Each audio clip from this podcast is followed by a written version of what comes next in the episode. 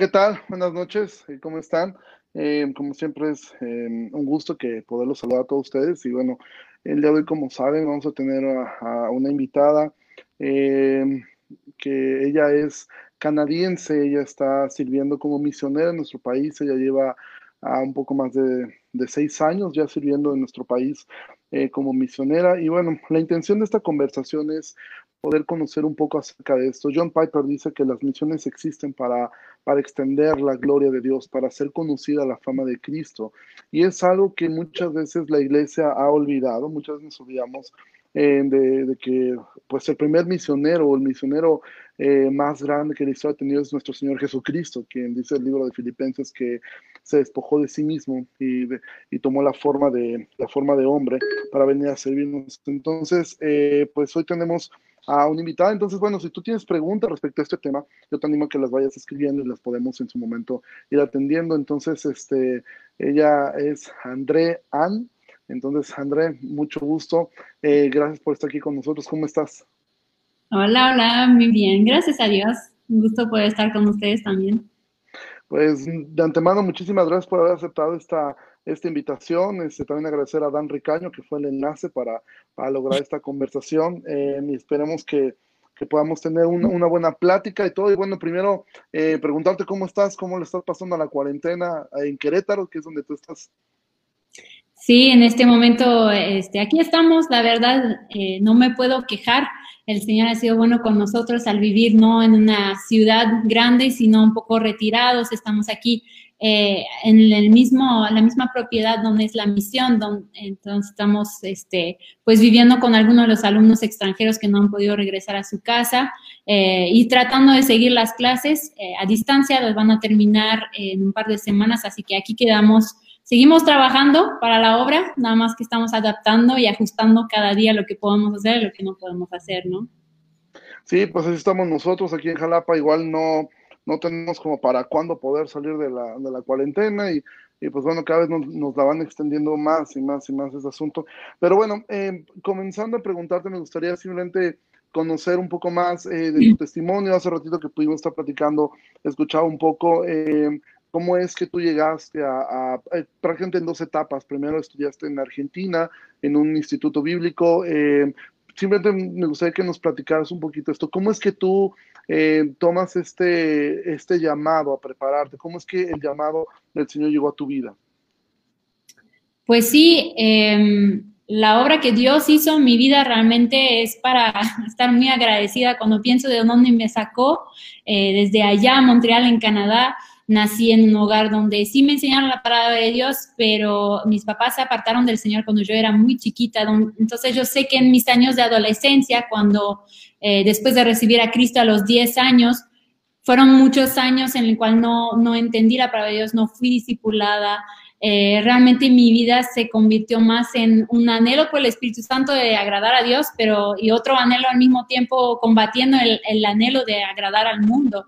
Y yo sé que estaba luchando muy fuertemente entre esos dos y ha sido una adolescencia eh, frustrante y, yo caía cada vez más en la depresión, caía cada vez más em, en un anhelo de, simplemente soltar, de abandonar. Me acuerdo que en mi último año ya de la secundaria, eh, tenía 17 años, estaba terminando y eh, estaba invadida por tanta, tanta depresión que todas las noches yo le pedía al Señor que Él me quitara la vida. ¿no? Yo sabía que era salva, eh, pero no lograba agradar a Dios. Entonces, es un lugar tan miserable estar ahí fuera de la voluntad de Dios, conociendo a Dios, que me acuerdo que fue el peor año de toda mi vida. Al cabo de este año yo pedí consejo porque yo quería huir muy lejos, me, quería ir hasta Hawái si eh, hacía falta.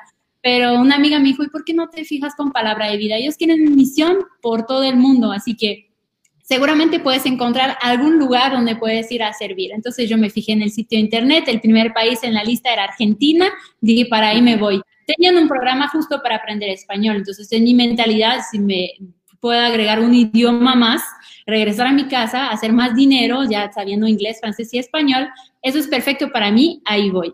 Después de tomar esa decisión de ir a Argentina, pues ahí fue cuando Dios empezó a trabajar en, mi vida. En ese poco tiempo, estoy hablando de un transcurso de unos cuatro o cinco meses antes de irme a Argentina, Dios empezó a quitarme todo yo consideraba que era mío, ¿no? Mi familia, por un conflicto, me fui a vivir incluso fuera, en mi iglesia, por un conflicto con un anciano, eh, había mentiras metidas y yo tuve que salir de mi iglesia, eh, un novio, unos amigos, un trabajo, todo lo perdí a muy poco tiempo antes de irme a Argentina. Y fue la gracia de Dios, fue su misericordia, porque fue el momento en el cual Él me quebrantó y me dijo, ahora sí me vas a escuchar, ahora sí vas a hacer las cosas a mi manera, no a la tuya. Y con muchísimo temor yo me fui a Argentina. Me recuerdo una semana antes, me quité el arete aquí en, la ceja, el arete en la lengua y así con mi, look bien dark de, color negro, el, cabello. Llegué a Argentina y muy rebelde. Y yo tenía una excusa porque las misioneras me buscaban y querían trabajar en mi vida y yo huía y decía, no comprendo, no comprendo, ¿no? Y me, me hacía que no entendía nada de español. Y, me funcionó por cuatro o cinco meses, pero la realidad es esta, ¿no? Al estar en el instituto bíblico, la palabra de Dios, tarde o temprano, no vuelve vacía y el Señor me confrontó en un tiempo que haya escampamento, eh, con una fogata en el cual se invitaba a las personas a entregar su vida. El predicador estaba hablando y, y cuando estaba hablando me estaba hablando a mí exactamente. Dijo, estuviste el control de tu vida los últimos 18 años de tu vida ¿Y qué hiciste? Y ahí yo, haciendo el recuento, ¿no? Yo lo perdí todo. Yo teniendo el control de mi vida, yo lo perdí todo.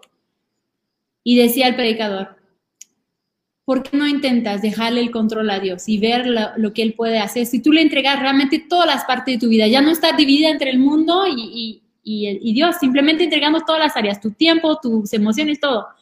Y yo con un poco de arrogancia eh, la, tradición allá en los campamentos es agarrar un palo de madera y tirarlo al fuego como entregando tu vida. Entonces yo agarré mi palo, lo entregué y dije, a ver lo que tú puedes hacer. Incluso con un poco de arrogancia en mi corazón de decir, a ver si realmente Dios tú puedes hacer mejor que yo. Y el Señor, pues obviamente, siguió teniendo mucha paciencia conmigo y no tardaron muchas semanas antes eh, que el Señor me enfrentó a perdonar a mis papás. En ese momento eh, yo necesitaba enviarles un papel, ellos me enviaron un papel de Canadá y me di cuenta de, lo lejos que estábamos en nuestra relación, de que ni siquiera nos podríamos hablar y llevaba seis meses fuera de mi casa y nunca habíamos tenido una llamada. Y estaba tan enojada con ellos, pero tan enojada. Recuerdo una noche estar en la casa de unos amigos con las dos manos agarradas a la mesa y decía, yo no quiero perdonar, no quiero perdonar. Y la persona que estaba conmigo me hizo, nada más me recordó, me dijo, ¿Te acuerdas cuando estabas en la fogata? Dijiste que lo ibas a intentar a la forma de Dios y que ibas a obedecer en todo. Y Él ahora te está pidiendo que perdone a tus papás. Entonces yo me acuerdo esa noche sentarme, escribir un correo a mis papás de noche, diciéndole todo lo que había hecho, pidiéndoles perdón por mi rebeldía, pero también diciéndole que yo les perdonaba y que yo aprendía que el perdón era obedecer a Dios, no solamente por ganas. Eh, y en ese momento esa noche fue como una liberación para mí, fue mucho más allá de solo perdonar a mis papás, fue entender todas las bendiciones que conlleva la obediencia a Dios, de darle todas las áreas y obedecerle en todo lo que Él me pide.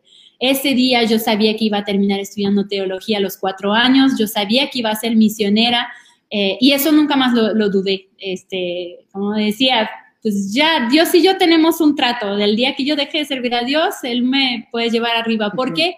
Porque fue ese día en el cual me dijo, por eso mismo no te quite la vida. Eso es el propósito que yo tengo para tu vida. Tú me vas a servir, yo tengo algo para ti y, y a eso tú vas a dedicar tu vida. Ese momento para mí eh, fue muy clave y, fue el momento, yo creo que de, mi llamado para la obra, ¿no? Ok, y de ahí, después de Argentina, tú me contabas que fue que regresaste a Canadá. Em, eh, pudiste tener el tiempo de arreglar estas situaciones en casa, eh, y después ahí em, fue cuando tú decidiste venir a, México. Pero me gustaría que me platicaras, nos platicaras un poquito acerca de cómo fue esto y qué lugar tuvo tu iglesia local en ese proceso. O sea, tú antes de salir de Canadá, eh, em, platicabas, o sea, eh, había un, pues en tu vida había, ah, realmente no, estaba una relación sólida con el Señor. Eh, Dios usa este tiempo en Argentina, tú regresas nuevamente a Canadá, la relación con tus padres está restaurada y entonces es cuando eh, viene este proceso. Pero ¿qué lugar tuvo la iglesia local? Y pregunto esto, porque actualmente yo miro una carencia, sobre todo en, los jóvenes, del, del deseo de, ocupar su vida para el Señor, ocupar su tiempo, su fuerza para el Señor y para parecer que la mayoría está pensando en simplemente cómo lograr un buen auto, cómo lograr una buena casa, una linda familia, pero hay una etapa en la vida en la cual eh, un hombre, una mujer soltera pueden tomar su vida para servir al Señor y es un buen momento para poderlo hacer. Sin embargo, cuando Jesús habla a, a, los, los apóstoles en Hechos capítulo 2, lo que él es, en, eh, capítulo 1, perdón, él les dice, me serán testigos en Jerusalén, en Judea, en Samaria, hasta el último de la tierra. Y Jesús les deja claro, van a comenzar en Jerusalén, en su casa. Es ahí, donde de alguna forma, eh, antes de venir tú ya ahora de misionera, hubo que arreglar cosas en casa, poner orden allí. Y entonces la iglesia local, ¿qué lugar tuvo en tu vida para esta decisión de ser misionera? No, sí, claramente. Eh, como tú dices, eh, Dios nos manda en la, comisión a ser discípulos, a, evangelizar y todos vamos a tener a lo mejor un llamado diferente, pero algo que sí tenemos todo en común es que Dios pide todo de nosotros, ¿no? Pide que lo pongamos como prioridad, lo pongamos como primero en nuestras relaciones, en nuestro tiempo, en nuestra economía, en, todos los aspectos de nuestra vida. Y yo lo viví aprendiendo la palabra. Cuando llegué a Argentina no sabía nada, realmente había crecido en la iglesia, pero no conocía nada. Ni sabía que David que había matado a Goliat era el mismo que había sido rey y este, todo eso me enteré en mi libro, de, en mi clase de libros históricos y que, wow, tantas cosas que no sabía. Pero dentro de ese aprendizaje, por una mujer tan fuerte, independiente como yo, que había salido de su hogar eh, joven, pues tuve que aprender también dónde era mi lugar en cuanto a la sumisión y en cuanto a mis autoridades. El, el camino con mis papás de, de restauración, eh, fue largo, pero se hizo a la par. Realmente ellos este, se acercaron al Señor al mismo tiempo que yo me, me fui acercando al Señor. Íbamos caminando, dando pasos de fe los dos. Eh, recuerdo los escándalos que me hicieron al principio cuando me quise deshacer de mi tarjeta de crédito, porque eso era algo que, que en Canadá todos tienen una tarjeta y todos se manejan con eso, ¿no? Y mi mamá, no, ¿qué, ¿cómo vas a hacer eso? Y dijo, es que no es bueno vivir por crédito. Y el día siguiente mi papá le quitó su coche a mi mamá y ella, más enojada todavía, me llamó y si por ahora, por tus ideas de, de, no vivir por crédito, tu papá te siguió la corriente y me quitó mi coche, que no sé qué. Y al tercer día me vuelve a llamar, pero esta vez con una voz todo suave y me dice, ¿sabes qué? Hoy alguien me ofrendó un coche y no puedo creer. Entonces, esas pequeñas cosas que fuimos viviendo a la par, ellos fueron creciendo por su lado y regresaron a su fe con Dios. Eh, después, al regresar a mi iglesia, pues esas cosas yo las tenía que hacer también evidente con mis ancianos. Yo nací, crecí y fui encomendada por la misma iglesia. Tengo 30 años en esa iglesia eh, bautista allá en Canadá. Y cuando yo les dije que quería ser misionera, la verdad es que no sabía ni por dónde empezar, porque Quebec es un, un lugar donde también el Evangelio está apenas empezando, somos menos de un por ciento de cristianos evangélicos en la provincia, entonces las iglesias, muchas personas piensan que Canadá es igual que Estados Unidos, pero realmente la mentalidad es muy diferente y no envían misioneros porque se siguen considerando como un campo de misión que necesita recibir misioneros, correcto. Entonces, yo cuando les dije que me quería ir, pues sí hubo una lucha y fue romper muchas paredes, fue tener paciencia pero la verdad que ellos buscaron antes que todo glorificar a Dios. Y, creo que es difícil también por los pastores, y me puedo poner en su lugar, cuando tienes tan pocos obreros en tu iglesia y, uno que es bueno te dice que se quiere ir, uno a veces está con el jaloneo de, no, mejor me lo quedo porque aquí me sirve. Pero uno llega con el llamado misionero y, el cuidado que ellos tuvieron a mi vida fue ver si yo estaba lista, si yo podía ser de bendición para la obra de Dios, ¿no? Porque enviar a una persona que no está lista emocionalmente, que no está lista económicamente y todo, para enfrentar los desafíos de estar lejos eh, de la iglesia, pues eso es el cuidado que la iglesia tuvo conmigo, tomarse el tiempo de ver si realmente Dios había hecho la obra y si yo estaba lista para eso. Y entonces tomé un año yo para orar y para colaborar con mi iglesia hasta que ambos llegamos a un punto en el cual teníamos paz y fue en mayo del 2014 eh, que me vine a México y que ellos me encomendaron como iglesia la obra. Y soy la primera misionera en mi iglesia. Ok. Pues está bonito también eso de poder eh, abrir el camino para los que siguen después, ¿no? Claro, está súper bien. ¿Y por qué México? ¿Por qué este, decidiste venir a México y no a Centroamérica o alguna otra parte? ¿Por qué México? Ay. Hace rato tu respuesta fue genial, entonces no te preocupes, puedes ser honesta y decir por qué fue. Pena. Por los tacos, obviamente. Es patrimonio internacional. Este, hay que cuidar a los tacos. No, México es lindo y querido y te gana el corazón. Obviamente fue, fue todo un camino cuando Dios te muestra dónde vas a servir y de qué forma y de qué forma va a usar tus dones y talento eh, en momento de buscar su voluntad. Y en mi caso, eh, mi momento de, salir de Argentina después de siete años de formación y de, tiempo para colaborar era justo al mismo tiempo que México estaba empezando un proyecto. Eh, obviamente Dios había puesto en mi corazón servir con jóvenes. Eso era algo que yo tenía claro. Entonces, por el momento sigue siendo ese llamado de servir con jóvenes. Por eso estoy con la misión de Palabra de Vida. Dentro de Palabra de Vida, aquí en la región de Centroamérica, se estaba empezando un instituto que iba a servir la región. Entonces, para mí era ideal eh, poder venir a servir a este lugar, a México, para poder ser de bendición a toda la, región. Fue algo que puse en oración también eh, y vine a un viaje misionero. En algún momento yo quería conocer antes de dar el paso oficial de venir, entonces en el 2012, si no me equivoco, yo vine a México. Eh, dentro del viaje íbamos a conocer Centroamérica, porque si les soy sincero, al principio mi anhelo era ir a Centroamérica. Pero justo en el viaje misionero que yo estuve, se canceló la parte de viajar en otros países de Centroamérica y nos quedamos solamente en México durante tres meses.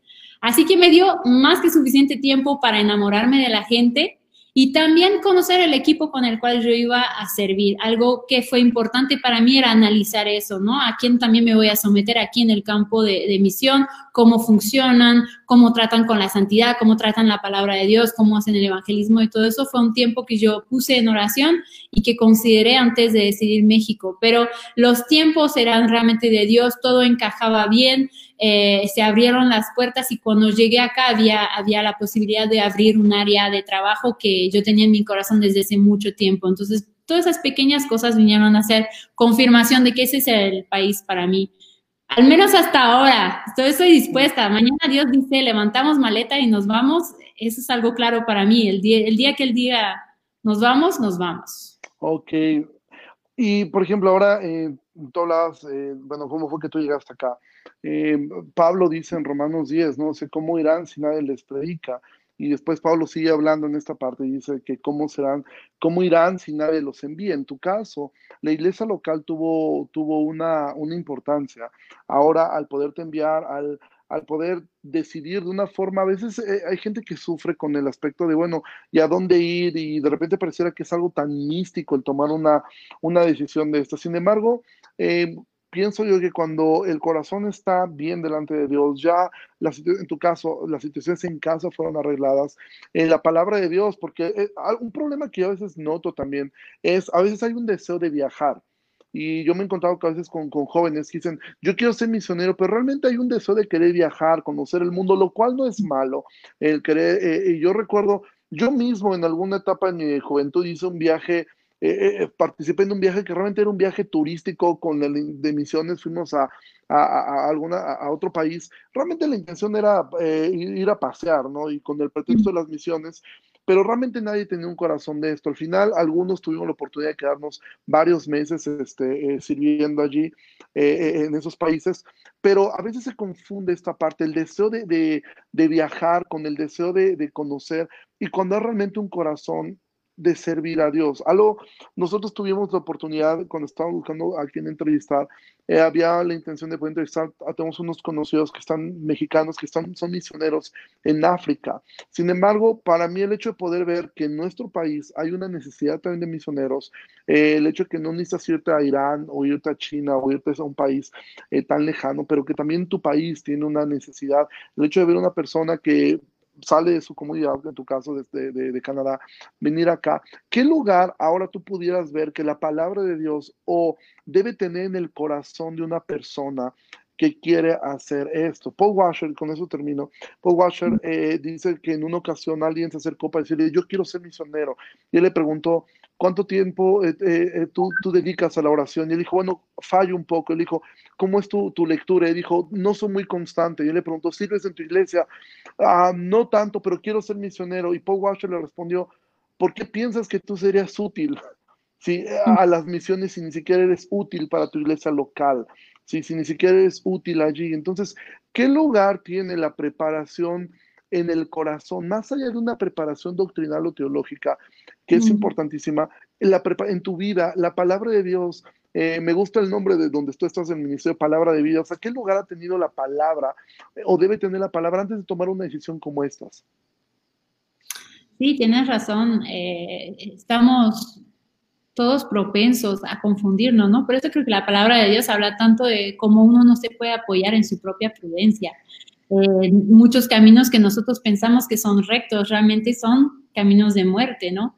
Y yo pienso, eh, soy joven, obviamente qué atractivo es ir de viaje, este, me, voy de misionero, no necesito hacer tantos estudios, este, puedo hacer lo que quiero, soy músico, puedo ir a tocar por el mundo. Y por eso es tan importante las autoridades. Eh, yo creo que Dios es un Dios de orden. Muchas veces en, en Corintios, cuando estaba hablando con una iglesia que estaba realmente desordenada, eh, él, vino a decir, Dios es un Dios de orden. Y eso para mí fue algo muy importante entender que había un orden para todo. La palabra Dios a mí me enseñó que yo tenía autoridades y, no se crean por el carácter que tengo. Eh, es una lucha como mujer soltera en otro país, entender que yo me tenía que someter y fue todo un camino. Pero al final, ellos son los que Dios ha puesto y está clarísimo en la Biblia en muchísimos lugares que están para velar para nuestras vidas. Entonces, si yo me quiero ir a la obra, pues voy a preguntar a alguien que me conoce, que está sirviendo a la par mío, eh, ¿cómo ves mi andar? ¿Crees que estoy lista? Este, el, sello que pone tu iglesia local al enviarte a la misión, eh, es una ayuda para ti después el día de mañana cuando también estés tambaleando en tu fe. Ellos están aquí para recordarte el llamado que Dios hizo a tu vida. A mí me ha pasado en algún momento yo estaba dudando de que si me tenía que quedar o regresar y mi iglesia me tuvo allá en Canadá, me recibieron, eh, me cuidaron por un par de meses, pero en algún momento el anciano me dijo, pero ¿y cuándo te vas a regresar? Le digo, ¿por qué? Me dice, es que tu lugar no es aquí. Nosotros te hemos encomendado porque estamos segurísimos que tú te tienes que ir, entonces te vamos a apoyar. Eh, me pusieron en la universidad durante ese tiempo, hice un, semestre en consejería bíblica y todo eso, y, y, me cuidaron muchísimo espiritualmente, pero después en algún momento fue, pero ya, ya vete, porque sabemos que tu lugar es allá. Entonces, ese apoyo es algo que no tiene precio. Es, es, la forma que Dios quiere para sus misioneros tener raíces.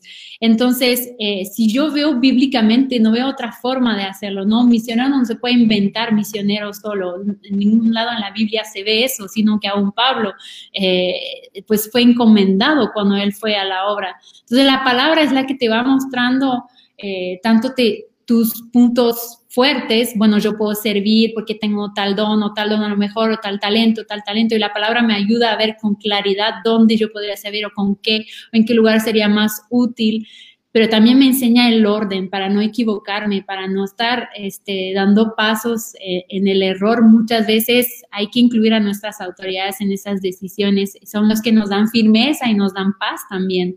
Así que yo creo que eh, no sé si contesto a tu pregunta de alguna forma, en lugar de la palabra de Dios, es, es el espejo que necesitamos mirarnos, ¿no? Para ver las cosas que hay que cambiar, porque al final el que va a sufrir también es la obra. Si yo me voy antes de tiempo a la obra, pues estoy siendo más un tropiezo para las personas con las cuales estoy sirviendo, cuando tal vez me hubiera quedado uno o dos años más en mi lugar, cuando mi pastor me dijo que no estaba listo o lista, y, este, y él hubiera trabajado en mi vida esas cosas y hubiera salido un poquito más adelante, pero ya de una forma que sea de bendición para la obra y no siendo tropiezo. Pero nuestra propia imprudencia y nuestra propia impaciencia eh, muchas veces nos juega en contra. Así es. Ahora, por ejemplo, como mujer, eh, ¿qué lugar, eh, es una pregunta que aquí nos, nos, nos envían, eh, ¿qué lugar tiene eh, el papel de una mujer dentro de las misiones? O sea, a veces este, se cree, bueno, los hombres eh, tienen un llamado hacia el pastorado y a veces la mujer piensa, bueno, ¿y yo qué voy a hacer entonces? O sea, si yo, ¿cuál, cuál, cuál, sería? Y es sumamente importante. Ah, yo en lo personal admiro muchísimo este, la historia de, de, de Jean Elliot y Elizabeth Elliot, ¿no? Y cómo Elizabeth Elliot fue de misionera juntamente con Jim Elliot.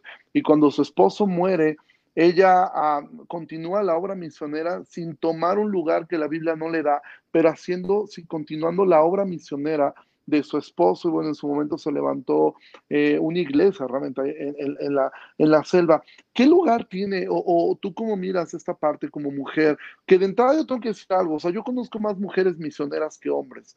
O sea, el hombre todavía le piensa más para irse. David Platt, él hace un tiempo que en una eh, conferencia de misiones, él dice, uno de los problemas más grandes es que eh, cuando nosotros enviamos misioneros a los lugares más difíciles, dice, hemos enviado misioneros a Corea del Norte, hemos enviado misioneros a Irán, cuando hacemos eh, la invitación, los que responden a esa invitación mayormente son mujeres.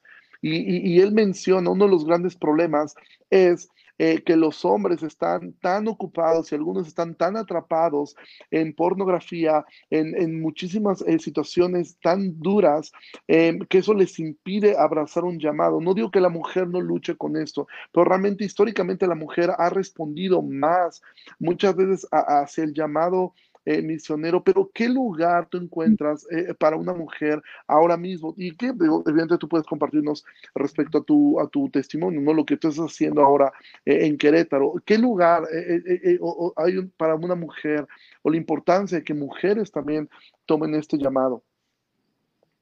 Eh, sí, primeramente estabas diciendo algo súper interesante en cuanto a por qué es que por todos lados también vemos eh, muchas más mujeres y muchas más mujeres solteras a lo mejor sirviendo.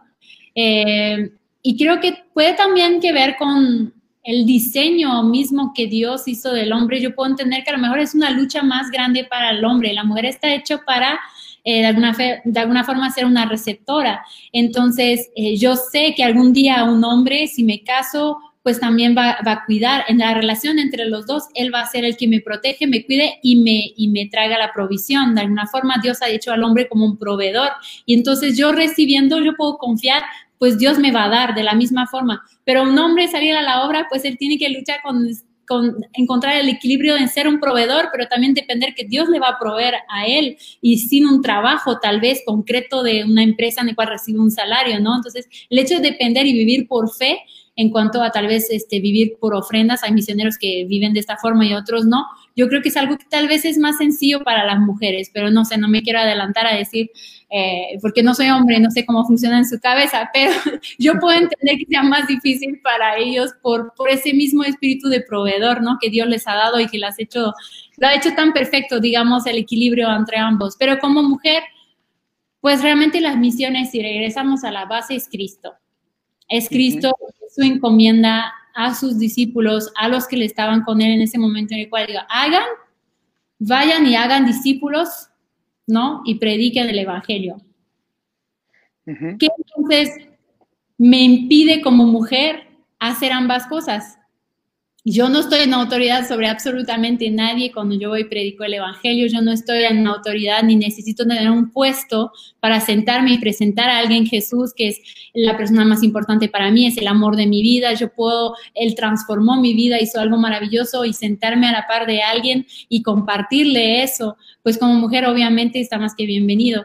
Y aparte el discipulado, pues cuántas mujeres hay en nuestras iglesias, cuántas necesidad de conocer nosotras más la palabra de Dios, porque la realidad es que eh, muchas de las iglesias están llenas de mujeres y las mujeres o tiramos abajo la iglesia o la levantamos. Cuando permitimos el chisme entre nosotras, somos capaces de hacer tanto daño eh, que realmente entre nosotras, por eso Tito... Eh, realmente exhorta a la mujer, ¿no? Que de la una a las otras se vayan enseñando las más digamos, maduras, a las más jóvenes. Y se va haciendo ese cuidado porque estamos aquí para después elevar el trabajo que los hombres están haciendo como liderazgo. Eh, yo aquí dentro de la misión estoy sirviendo en un área que es más eh, artística. Yo me dedico a eh, hacer decoraciones, escenografía, confeccionar trajes, o hacer nuevas herramientas evangelísticas para evangelismo a los niños, para show o incluso obras de teatro que tratan más temas de discipulado. A veces vamos a tratar un tema específico en el corazón de los jóvenes o vamos a hacer obras evangelísticas para los jóvenes. En todas esas obras, la idea es de presentar algo que se ve eh, atractivo, entonces yo puedo dar ideas, puedo pintar, puedo usar mis manos, usar los talentos que Dios me ha dado. Eh, en mi iglesia local doy clase de música o ayudo con alabanza, con el talento de la música que Dios me ha dado. Siempre y cuando recuerdo que la base de lo que estoy haciendo a diario no tiene sentido si no estoy haciendo evangelismo y discipulado. aún las obras que hacemos aquí pues no las hacemos porque se ven bonitas o porque los cantos son bonitos o porque es una obra que queremos llevar a un nivel profesional de llevarla a un anfiteatro de 4.000 personas, sino porque al terminar la obra, todos los misioneros o los alumnos o los que participamos en las obras que hacemos aquí, bajamos y uno y uno predicamos el Evangelio a los jóvenes, a los niños, a los que, se nos que nos encuentran en la calle, digamos, hacemos muchas obras en la calle. Entonces, siempre ese va a ser la base de nuestro ministerio. Obviamente, cuando ya crece el ministerio, crece un área y que hay varias personas, como en este momento, aquí en el ministerio yo estoy soñando que tal vez de aquí a 10 años en México se hagan películas tan buenas como las de Facing the Giants, por ejemplo, en Estados Unidos o lo que sea. ¿Por qué no? ¿Por qué no en, Latinoamérica no podría existir un recurso tan bueno? Bueno, crece el ministerio, crece la cantidad de personas, ahí es cuando yo poco a poquito quisiera dar un paso atrás y no estar a cargo de tantas personas como mujer, creo que no sería mi lugar. Entonces, por el momento estoy sola, así que en mi área de trabajo y en la vida, entonces, pues ahí estoy poniendo el hombro en lo que yo puedo, hasta donde me van a alcanzar mi talento y mis fuerzas, pero sí, yo creo que hay una visión más a largo plazo, ya cuando hay, incluye varias personas en grupo de trabajo, es mejor ceder el lugar a una familia o un hombre que pueda tomar el liderazgo. Dios los ha creado una forma en la cual los hombres, eh, admiro mucho cómo toman decisiones, cómo su cerebro está hecho de a lo mejor hacer a un lado los pensamientos que nosotras juntamos mucha información y los hombres son un poco más acertados en cuanto a la información que sirve y la que no, y por eso Dios los ha hecho como tan buen líderes, ¿no? Porque toman decisiones eh, de esta forma. Yo admiro mucho eso y mientras aquí me dan la oportunidad de servir, eh, buscaré cómo hacerlo por medio de las artes. Pero sí, eh, el evangelismo, el discipulado, eso nadie te lo puede quitar.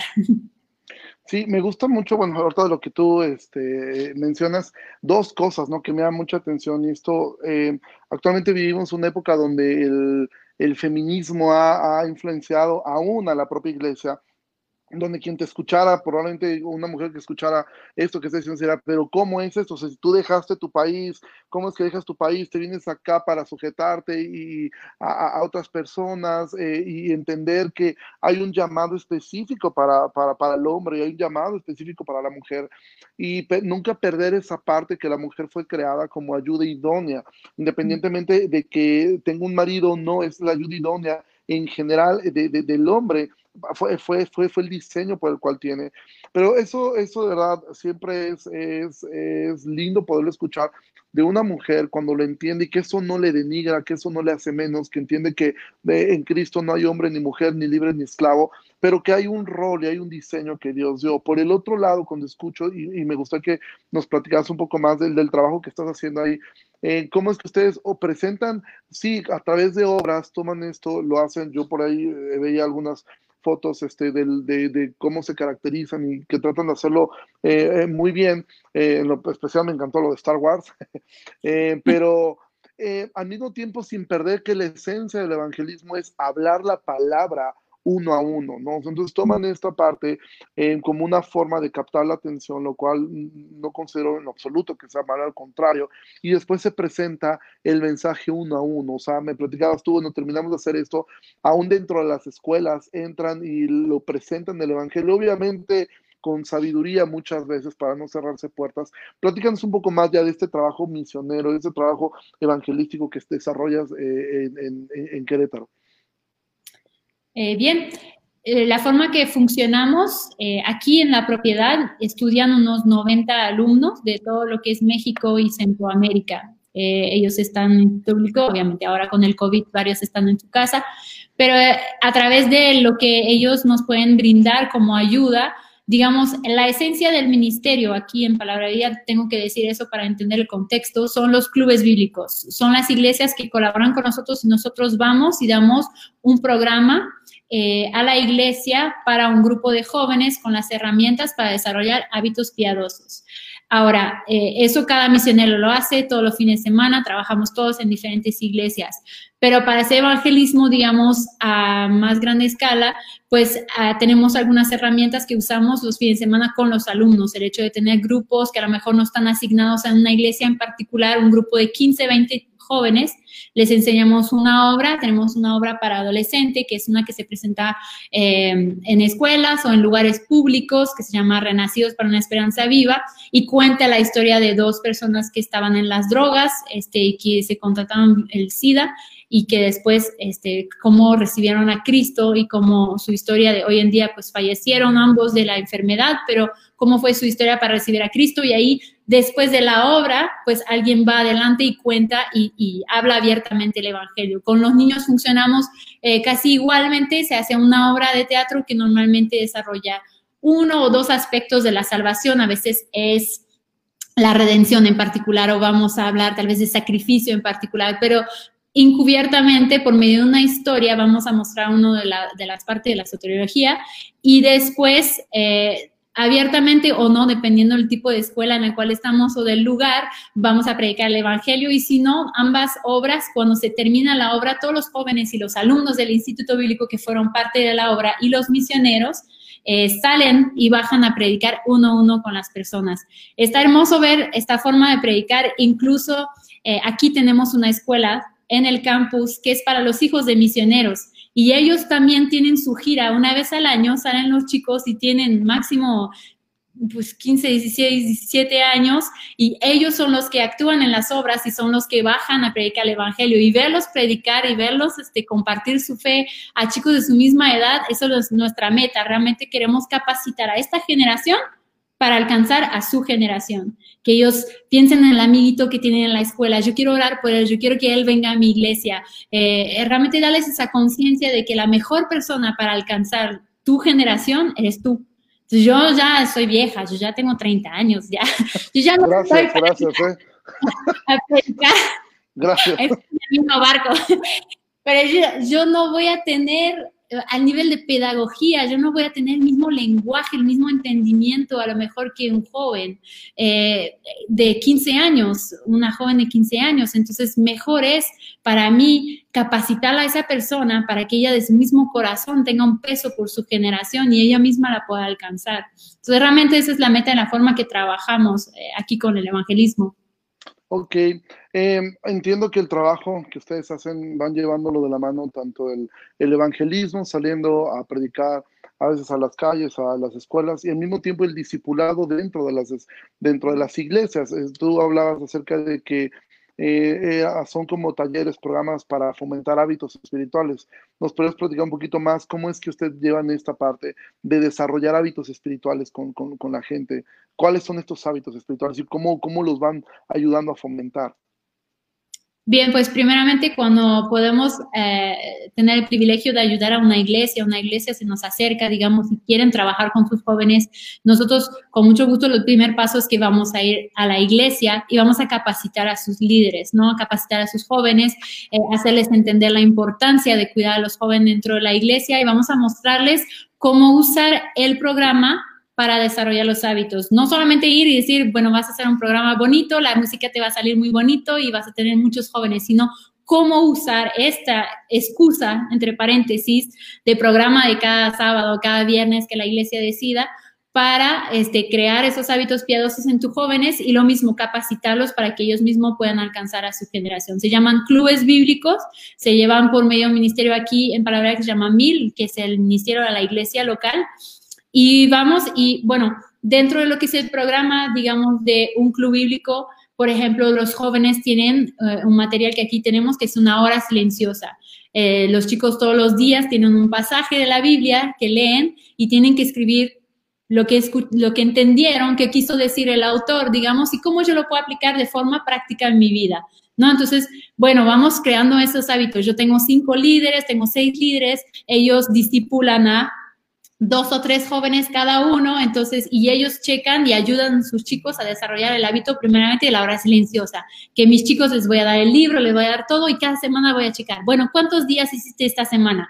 Hice dos, bueno, muy bien, ¿qué te parece si nos damos el desafío la semana que viene? Hazlo tres veces a la semana, ¿para qué? Para desarrollar ese hábito de leer la palabra todos los días y este, pues poder aplicarla de forma práctica, no ser tan, tan general a veces con la Biblia de, ah, aprendí que tengo que amar más a Dios. Ok, es una aplicación un poco general, entonces vamos a trabajar en la vida de los jóvenes para que vayan entendiendo realmente cómo la palabra puede ser viva en sus vidas. Dentro del programa hay, evangel hay este, perdón, hay este, memorización, hay servicio cristiano, eh, se anima a los chicos a leer libros cristianos e incluso cuando va avanzando el club bíblico lo podemos hacer a forma de concurso. Entonces se llama concurso bíblico y el que eh, trae invitado gana punto, el que memoriza tantos versículos gana punto y así vamos haciendo para animarnos todos el uno al otro, no están en competencia el uno con el otro. Si todos los jóvenes del club bíblico logran la meta, todos los jóvenes se ganan el premio. Entonces realmente es más para eh, animarse a que los, los hábitos sean verdaderos. Y también una vez al año en, por regiones tenemos algo que se llama Actívate. Y eso es un evento en el cual vienen todas las iglesias juntas y los chicos se desafían a, no sé si, se podría entender si digo jugar a la iglesia. Los varones preparan sus mini predicaciones, las mujeres preparan sus mini estudios de clase de escuelita dominical, hacen bandas y hacen eh, presentación musical, hacen obras de teatro. Entonces la iglesia viene a competir digamos, pero realmente está hecho para que el chico se anime. Mira, tienes 15 años y ya hiciste una predicación, tú puedes, o sea, puedes servir en tu iglesia de esa forma y les anima muchísimo. Todas las iglesias después, cuando reciben sus chicos después de la competencia, tratan de darles un lugarcito a ver si, bueno, vamos a poner, chicos, ya preparó una predicación de 15 minutos, bueno, que la den en el, club, en el próximo club bíblico y llevar todo lo que ellos prepararon para esa competencia algo concreto para servir en su iglesia y también darles ese gusto de poco a poco involucrarse y ser parte de su familia en Cristo. Todo con la colaboración de iglesias, es que es muy lindo. Pues de verdad, nosotros en la iglesia tenemos algunas personas que, que estuvieron en estos clubes que tú mencionas y de verdad ver el fruto de ellos que aprendieron esto desde jóvenes o adolescentes. Actualmente te platicaba yo, este, uno de ellos, Dan, eh, eh, su hermano Pepe, que actualmente están, eh, Dan es parte del liderazgo de nuestra iglesia, Pepe está sirviendo en la plantación de una iglesia en, Veracruz y, por, y, yo podría dar, o sea, ver que hay un fruto de esto que tú estás mencionando, ¿no? Un fruto de poder. yo recuerdo que también de adolescente, mi primera oportunidad de predicar, alguna vez me la dieron de adolescente al grupo de, de adolescentes y yo era un adolescente de 12 años predicándole a otro grupo de adolescentes y bueno, recuerdo que hablé de mil cosas, comencé hablando de Noé y terminé hablando de, del apocalipsis y de la bestia y del anticristo, pues no sé ni de qué hablé, pero el no, no, nuestras herejías en algún momento. Seguramente varias herejías surgieron ahí, ya Dios me perdonó de eso, pero este, eh, pero el tener ese acercamiento es bueno. Ahora, ¿Tú qué fruto has mirado? Mira, llevamos prácticamente ya 50 minutos en esta conversación, eh, pero algo que tú pudieras decir, o sea, un fruto que tú, que tú miraras, que tú dijeras, yo te preguntaría algo, ¿estás arrepentida seis años, casi siete años después de la decisión que tomaste? Y si tú me dices, no estoy arrepentida, ¿por qué razón es que no lo estás? Wow, eh, gran pregunta, muy profunda. Eh, creo que te puedo contar, en algún momento vinieron mis papás a visitarme cuando yo estaba en Argentina. En ese entonces yo trabajaba en un orfanatorio, estaba siendo discipulado con unas adolescentes que estaban ahí, parte de un, orfanatorio muy grande en Argentina. Y cuando llegaron mis papás em, y, vieron las condiciones en las cuales yo estaba sirviendo los fines de semana, la estufa de gas que tú la prendes y sale la llama de un costado. Y, y más en Canadá no hay nada de horno a gas, ¿no? Todo es eléctrico. Entonces de por sí ya estaban nerviosos con la llama, eh, pero mi mamá vio eso, vio la condición de los baños y todo eso, y después nos sentamos en la mesa eh, y me dijo, yo no puedo entender por qué tú quieres hacer ese tipo de sacrificios en tu vida, por qué quieres vivir así. Y, para mí sus palabras fueron, al mismo tiempo yo trataba de tener compasión por ella, porque lo que ella estaba sintiendo estaba, estaba preocupada por mí, pero al mismo tiempo en mi mente era la primera vez que yo consideraba lo que yo estaba haciendo como un sacrificio, como si yo había dejado algo que tenía valor eh, a, cambio de estar haciendo lo que yo estoy haciendo. En mi vida, acercarme a la palabra de Dios me ha devuelto la vida, o sea, fue tan tajante el cambio que jamás para mí lo que estoy haciendo aquí es lo que yo consideraría un sacrificio o algo que cueste algo. Eh, hay momentos difíciles, claro, eh, la palabra de Dios nos dice que igual que Cristo vamos a sufrir, vamos a padecer persecución aquí en este mundo, no, no todo es este, sonrisa y, payasadas, eh, pero al mismo tiempo, cuando tú encuentras algo tan valioso como esa, ese sentido a tu vida que Dios te da, ese propósito que Él te da. Por eso yo creo que es cuando, cuando los que se querían acercar a Dios, pero le peñan peros, Jesús les decía, ¿no? O sea, no puedes poner, no, no eres digno de servir si pones la mano en el arado y después mira atrás, porque es cuando estás dispuesto a ponerlo todo y entiendes el valor que es servir a Cristo, nada te parece como demasiado pesado, nada te parece como un sacrificio, como si estás, te está dando un, costo demasiado caro el seguir a Cristo, sino al contrario, descubres cada nuevo gozo y te das cuenta de que pues, las bendiciones que Dios me ha dado sin tener un trabajo, creo que he tenido eh, viajé más que mis amigas en Canadá, este, siempre Dios me ha dado mucho más de lo que merezco y con tanta fidelidad siempre tuve un techo arriba de mi cabeza, siempre he tenido comida, siempre he tenido este, vestimenta y mucho más, muchísimo más. Y yo digo, yo no entiendo por qué no todos quieren servir a Dios, no saben lo que se pierden de la bendición otro lado, de saber que absolutamente todo lo que yo tengo, Dios me está cuidando a mí especialmente, o sea, está, todo viene directamente de Él eh, y, Él nos permite ver pues muchísimas cosas, ¿no? Arrepentirme nunca. mira, yo, yo una de las, como te platicaba, unas intenciones de, esta conversación es precisamente que gente que está escuchando esto, que va a escuchar después, esto después de subir a podcast y sabe Dios hasta dónde llega esto, em, es poder animar y poder mirar que eh, la vida, eh, Jesús dijo, que la vida es más que lo que tenemos acá. Todo lo que está acá no podemos hacer tesoros en este mundo porque se van a destruir. Jesús dijo, hagan tesoros en el cielo. Y yo en lo personal siempre he mirado y tengo un respeto muy alto por los misioneros, en el sentido de que realmente a veces ser pastor tiene un grado de comodidad cuando ya logras que la iglesia eh, funciona, te sostiene, de alguna manera ya tienes algo seguro.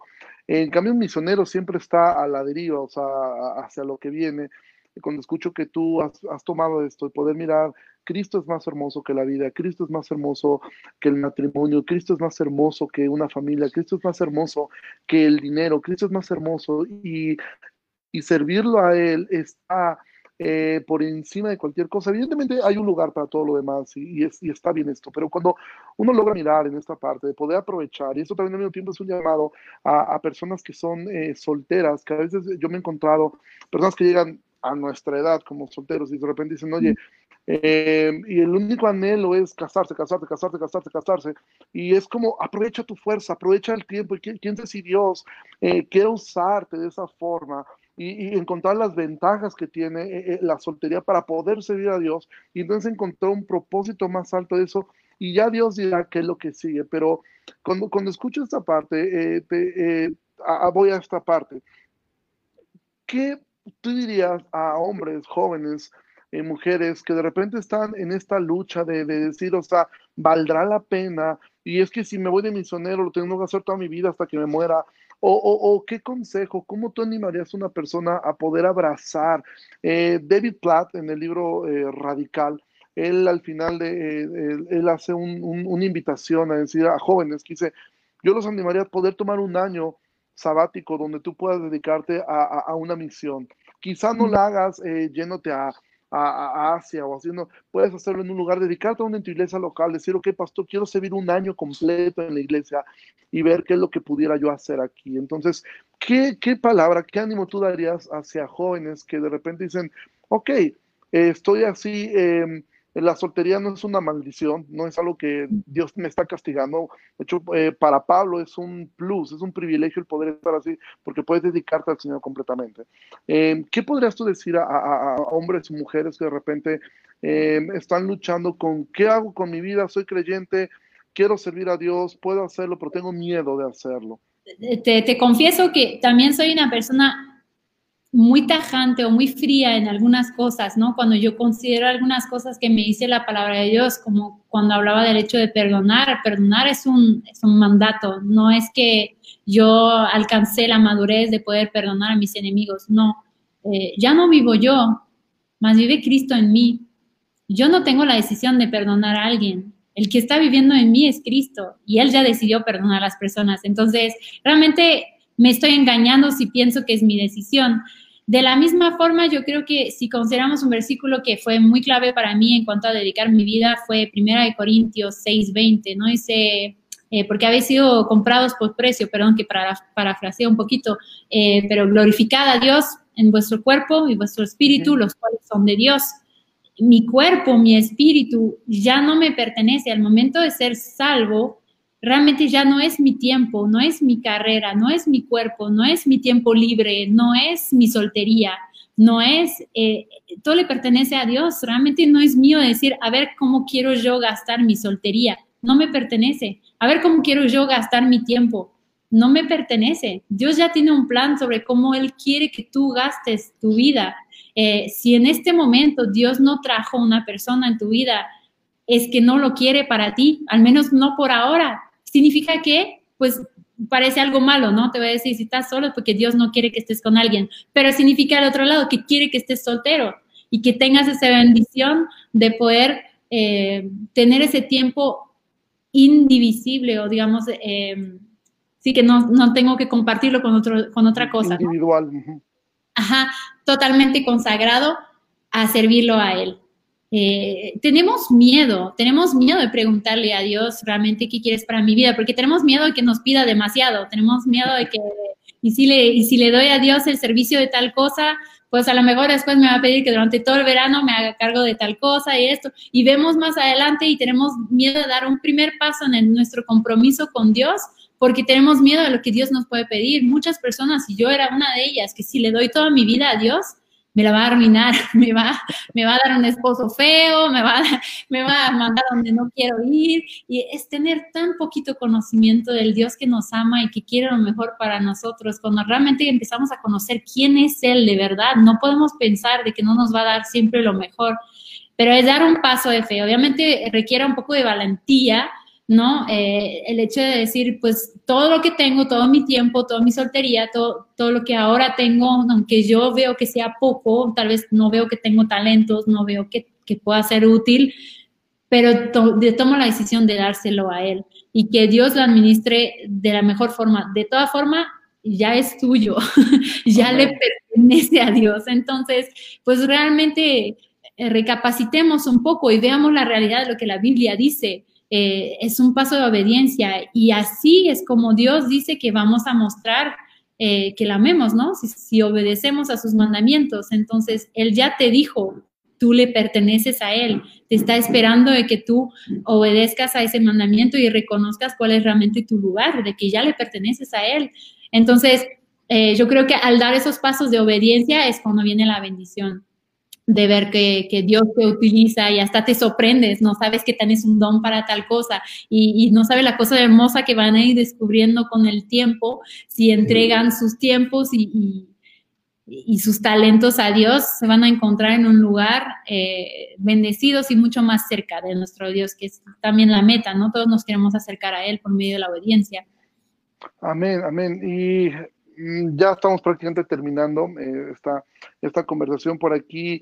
Alguien escribe, este, eres de mucha inspiración para mí, siempre ha sido un mi sueño ser misionera, por ahí otras personas dicen, pues igualmente. Y bueno, esta es la intención de esta, de esta, de esta conversación, ¿no? Poder mirar que a veces eh, yo crecí... Eh, y algo que me inspiró mucho fue leer las biografías de los misioneros, ¿no? Yo creo que por eso eh, surgió esa admiración y ese respeto que tengo hacia los misioneros, eh, poder ver, ¿no? Conocer eh, la historia de, de, Hudson Taylor, poder estudiar esta vida de misión, de poder ver, de despojarse de tu comodidad para poder venir a, servir a otros. Creo que es un reflejo de Cristo muy alto. Entonces, para terminar, eh, terminando esta conversación, eh, ¿qué consejo o qué cosas, por ejemplo, que estar escuchando esto y bueno, yo tengo este deseo, pero ¿qué necesito? O sea, a veces cuando decimos es un llamado, pero ese es el llamado, es, alguien lo piensa que es algo tan místico, algo como que como que un ángel va a bajar y te va a decir, hazlo, vete. Yo cuando escuchábamos tu historia, pues pareciera como que, bueno, yo me fui porque casi casi me quise escapar de Canadá, llegué a Argentina, regresé y después me rebotaban para, para México, ¿no? Los caminos que Dios va marcando son increíbles, pero si tú quisieras hacer o darle una, una, este, un ánimo a personas quizás que me gustaría abrazar o intentar, eh, ¿cómo pudieran ellos, ellos o ellas hacerlo? De decir, bueno, esto me ha inspirado, esto ha, despertado en mí, me ha recordado el anhelo de, de, de, ser este, de ser misionero. Al final puede que Dios tenga otro plan. Yo mi sueño era ser misionero en Alemania. Estuve a nada de, que Dios me llevara allá. Al final no fue su plan. Eh, estuve allá un tiempo, pero al final el plan del Señor era que yo quedara aquí en Jalapa pastoreando eh, una iglesia y estoy muy agradecido por eso, evidentemente. Pero, eh, ¿cómo poder tú, qué consejo? sí, bastante. ¿Cómo pudieras tú aconsejar a una persona, dar un consejo? ¿Sabes que haz esto, eso te puede ayudar mucho para poder eh, tomar una decisión como estas. Bueno, con el, el, miedo a sonar redundante, pero el primer paso sería acércate a tus autoridades, ¿no? Eh, es lo primero. Dios habla de forma individual, sí, pero también proveyó de todo el sistema de soporte para hacer esas cosas de forma correcta y es por medio de la iglesia local. La misión se hace por medio de la, iglesia local. Si tú no eres parte de una iglesia local, pues ahí tienes tu primer paso. es eh, ir por el plan de Dios, que es por medio de, su iglesia. Ahí es donde vas a poder preguntar, eh, comunicar tu anhelo y te van a poder decir, a lo mejor con un ojo exterior, ok, eh, tal vez sí, lo veo por esto, vamos a orar, el tiempo de oración. Eh, gran parte del ministerio siempre ha sido guiado por el Espíritu Santo, la idea no es de ser místico, pero Pablo dice, yo quise ir ahí, el Espíritu me dijo que no, y yo quise ir ahí, el Espíritu me dijo que no. Entonces, no podemos tampoco volvernos tan, este, no sería que será la palabra, pero al otro extremo de decir, yo quiero negar por completo la obra del Espíritu Santo. Si, si el llamado es verdadero, si Dios realmente habla tu corazón y no solamente son sentimientos y todo, pues va a ir a hablar también a tus autoridades y tal vez en un momento te van a decir que no, pero eventualmente si es la voluntad de Dios, no te preocupes, que el corazón del rey está en la mano de Dios y Él lo inclina hacia donde Él quiere. Entonces también va a ir hablando a tus autoridades y va a haber armonía y va a haber paz. Y en el mientras, porque tal vez justamente sea en otro país, pero la, la, encomienda de parte de Jesucristo es bastante clara en cuanto a predicar y hacer discípulos. Y eso es algo que tú puedes empezar el día de mañana. Puedes empezar el día de mañana mismo, te levantas, eh, puedes ir a predicar, puedes comunicar por las redes, por hacer videollamadas a personas que tú sabes que necesitan el mensaje de la esperanza y empezar a hacer misiones hoy. También cuando lo ponemos demasiado complicado de que hacer las misiones es tener un puesto en la iglesia o tener alguna responsabilidad o ir a algún país o ser parte de alguna misión, pues nos olvidamos de lo que realmente sigue siendo el trabajo. Yo me vine hasta México, tuve cuatro años de instituto bíblico, pasé por toda una formación y sigo información todos los días, pero lo que sigo haciendo para mi obediencia a Cristo sigue siendo eso, predicar y discipular. Y eso es algo que puedes hacer. Si no lo sabes hacer, métete a un curso en tu iglesia, acércate a tu pastor para que te capaciten y empieza desde hoy a hacer la obra.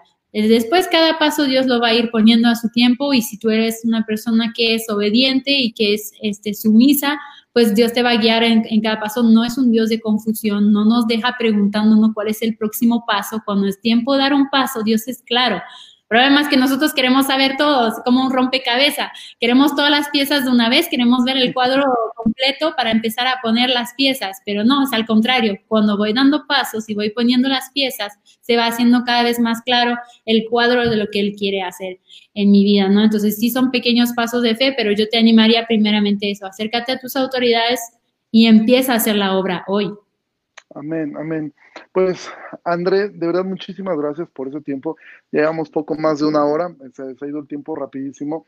Em, por último, simplemente, em, el Ministerio de Palabra de Vida, eh, si hay personas que les interesaría poder eh, estar allí, servir allí, cómo pudieran hacer contacto con, con, el Ministerio de Palabra de Vida, poder capacitarse, este, poder ir allá, cómo son los programas, platícanos un poquito este, para, para, terminar esta conversación, si hay hombres, mujeres que sabes que me gustaría poder ir, poder prepararme allá, eh, porque por lo que entiendo es una preparación tanto teológica como práctica la que van teniendo, lo cual es buenísimo porque a veces el problema de los seminarios es que se vuelven tan, tan, tan doctrinales, únicamente es como la parte teológica, que la parte práctica no la tienen y es de repente complicado, ¿no?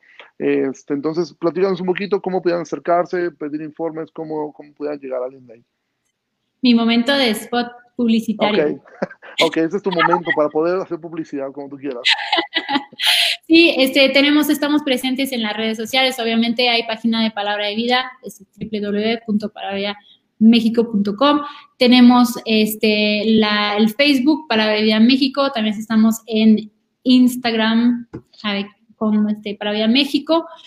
Y eh, pues en este momento, obviamente con lágrimas en los ojos, tenemos que cancelar lo que son los campamentos presenciales en la propiedad, que es uno de los ministerios evangelísticos más grandes que tenemos también durante el año, es que se abre la propiedad y recibimos más de mil jóvenes aquí eh, para predicar el Evangelio, pero, pero, pero, este año lo vamos a hacer en línea, vamos a tratar de hacerlo genial y mejor. Y si soñamos y pensamos nosotros de lo que podríamos haber recibido aquí en la propiedad versus el alcance que podemos tener por medio de las redes, podemos soñar con que miles y miles de jóvenes se puedan eh, conectar y experimentar lo que es eh, pues un campamento, digamos, un contacto con la palabra con temas que van a ser específicos. La primera, el primer evento va a ser el 18 de julio, vamos a empezar con una conferencia de mujeres, eh, todo un día, Después vamos a tener, si no me equivoco, va la semana de jóvenes mayores para más de 18. Tenemos después la semana de jóvenes, eh, perdón, de niños y después la de jóvenes adolescentes. Me disculpo la asociación si me estoy equivocando en las fechas, pero lo importante es que sepan que para cada edad va a haber algo específico y pronto, pronto en esta semana vamos a sacar las propagandas porque nos estamos girando y, y cambiando todo para poder igual atender a las necesidades de la gente a una distancia en este tiempo. Y el Instituto Bíblico, sí, una capacitación de tres años buenísima eh, muy completa, estudiando tanto lo que hablamos de pedagogía, ¿no? De cómo cada persona tiene que, adaptar eh, la forma de presentar el mensaje, digamos, para alcanzar las diferentes generaciones, los diferentes tipos. Eh, hablamos de los diferentes libros de la Biblia, pero las, las personas que siguen todo el programa, digamos, de instituto de los tres años, salen con una capacitación doctrinal, pero también ministerial, ¿no? De hecho, no se pueden graduar si no completen sus ministerios de fin de semana con evaluaciones de pastores eh, y también una parte de su vida. El Instituto Bíblico está dividido en tres grandes ramas que son eh, ministerio, eh, la parte académica y la parte de vida, digamos que se otorga una cierta nota sobre cómo estás aplicando en tu vida personal lo que estás aprendiendo en clase, para no crear tampoco, pues, personas que saben mucho de la Biblia, pero que no tiene ninguna relación con Cristo. Así que vamos a, estar propagando, digamos, este, toda la información en esas próximas semanas en cuanto a ambas cosas, tanto lo que vamos a hacer para campamento como lo que vamos a hacer para el Instituto Bíblico. Ok, André, pues muchísimas, muchísimas gracias. Y bueno, ahí si tú tienes la publicidad de eso, si gustas eh, compartirla con nosotros, también nosotros compartirla en nuestras, en nuestras redes sociales. Y de verdad, muchísimas gracias por el tiempo. Eh, de, haber, de haber contado tu testimonio. Yo creo que ha sido mucha bendición para las personas que han podido escuchar esto. Eh, bueno, me gustaría este, em, terminar orando eh, en este tiempo y pues agradecerte a ti, a Palabra de Vida, por, por haberte este, dado y tenido esta oportunidad de poder platicar contigo. Entonces, sí, nosotros oramos. Señor, te doy muchísimas gracias en esta noche por esta conversación que hemos podido tener. Gracias porque podemos ver reflejado a Cristo en cada una de las cosas que tú nos vas dando, Señor. Yo te ruego que bendigas, Señor, la vida de, André, eh, que le guardes, que sigas formando a Cristo en su vida, que sigas haciendo crecer a Cristo en su vida, en lo que ella hace y a través de lo que ella hace, que siempre lo más importante seas tú, que siempre lo, la meta más alta seas tú, que siempre el anhelo más grande de su corazón seas tú. Aún te ruego que concedas peticiones en su corazón, que las metas, los sueños que aún hay, que aún no llegan, Señor, que si son conforme a tu voluntad, se vayan dando sobre su vida. Te pido que le proveas, que le guardes en este tiempo de, de, de pandemia aún hay en Querétaro, que Señor, le des la sabiduría y la gracia para poder hacer la, labor por la cual tú la has llamado. Gracias porque le llamaste, gracias porque le salvaste, gracias porque pusiste en ella el querer y el hacer y gracias porque le has sostenido en estos años en nuestro país. Y yo te ruego, Señor, que si es tu voluntad, ella permanezca aquí, Señor, el tiempo que sea necesario. Te doy muchas gracias por su vida y te ruego, Señor, que le bendigas y que podamos siempre escuchar de lo mucho que tú haces en ella, a través de ella, en palabra de vida y en el trabajo que hacen ellos en, en, todos esos campamentos y en todas las actividades, Señor. Te pedimos todo esto y muchas gracias por la oportunidad de poder conocer a una hermana en Cristo y poder conocer, Señor, y poder ser bendecido a través de ella. En el nombre de Jesús oramos. Amén. Amén, amén. Pues muchas gracias por la invitación. Ahí tengo una deuda pendiente con, con, su comunidad. Cuando se levante esta pandemia horrible, ahí les debo una visita. Claro que sí, será, será un gusto. Eh, vamos a terminar esta transmisión. Eh, te pido que no me cuelgues. Terminamos y vamos para poder eh, despedir esto. Entonces, pues muchísimas gracias a todos los que nos estuvieron siguiendo el día de hoy. espero que ha sido de mucha bendición. Por ahí algunas preguntas que no pudimos responder. Después este, lo, podemos, lo podemos hacer. nos vemos el día lunes, martes para continuar con nuestro estudio de Santiago. Muchísimas gracias y que pasen una excelente noche. Gracias.